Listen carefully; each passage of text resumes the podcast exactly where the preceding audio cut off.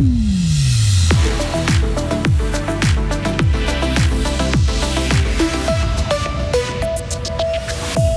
Du vieux bois utilisé pour chauffer et produire de l'électricité, c'est le projet prometteur et durable de Gruyère Énergie. La baraque à ferme boutique à Fribourg.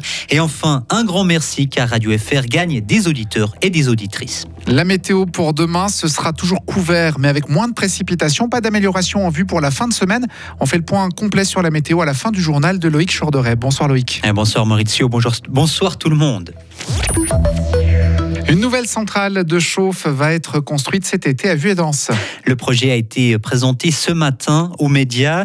L'installation produira de la chaleur qui partira dans le réseau local de chauffage à distance, mais aussi de l'électricité, l'équivalent de la consommation de 1300 ménages. Le bois ne proviendra pas des forêts, comme c'est le cas habituellement, mais de meubles qui ne servent plus, de vieilles palettes ou encore de déchets de chantier. Un bois qui sera d'ailleurs collecté dans la région et il sera désormais mieux valorisé. Et ça, Maël Robert, c'est un sacré changement. Oui, parce que jusqu'ici, seul 25% du bois usagé était traité dans notre canton.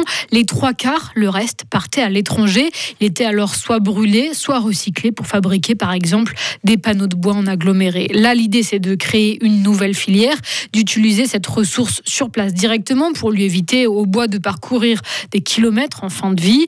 C'est plus écologique, ça évite de brûler des arbres, plutôt positif pour Greenpeace avec un bémol quand même. Ce nouveau débouché ne poussera pas les entreprises ni les particuliers de la région à réduire la quantité de déchets produits. Car pour fonctionner, cette centrale aura besoin de 10 000 tonnes de bois chaque année, selon Gruyère Énergie. 5 000 tonnes ont déjà été réunies et stockées par une entreprise de Vuadance, spécialisée dans différents travaux de nettoyage et de transport de matériaux. Il faudra donc collecter d'autres quantités de vieux bois. Ce sera un véritable défi. Mais il y a du potentiel, selon Gruyère Énergie, qui cite une étude de 2014 menée dans le canton. Elle parle de 20 000 tonnes de bois usagé dans le canton qui est non utilisé pour l'instant. Merci beaucoup Maël. Et les travaux pour construire cette centrale de chauffe doivent démarrer cet été. L'installation devrait être mise en service en septembre 2024. Au centre-ville de Fribourg, un commerce de vêtements de seconde main met définitivement la clé sous la porte. Après deux ans d'existence, la baraque à Fripp n'a pas de rentrée financière suffisante pour tourner.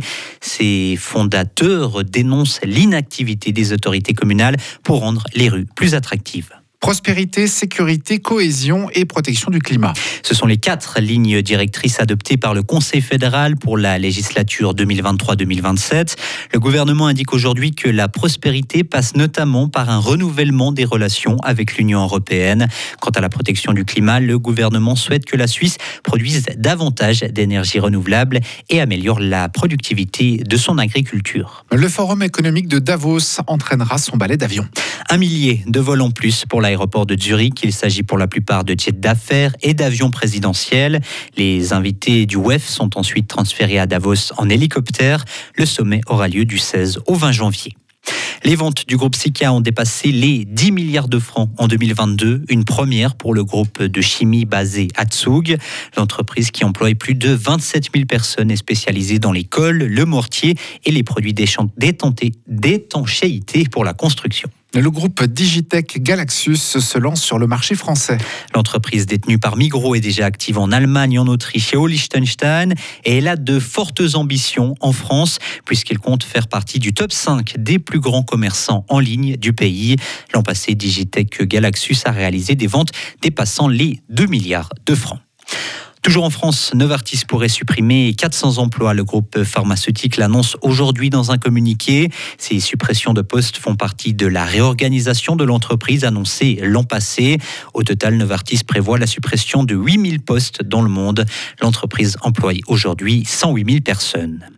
La Pologne est prête à livrer des chars Léopard à l'Ukraine, annonce faite aujourd'hui.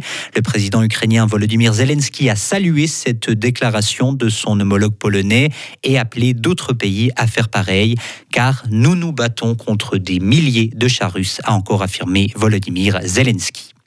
Canal Plus mise sur le cinéma français. Le patron du groupe a indiqué aujourd'hui être prêt à investir près d'un milliard d'euros durant les cinq prochaines années. Il y a un an, Canal Plus avait annoncé investir 600 millions en trois ans, ce qui lui a d'ailleurs permis d'être la première chaîne à avoir le droit de diffuser les films après leur sortie au cinéma. Et enfin, vous êtes plus de 129 000 à écouter Radio FR chaque jour. Ce sont les chiffres communiqués aujourd'hui par Mediapulse pour la période de juillet à décembre.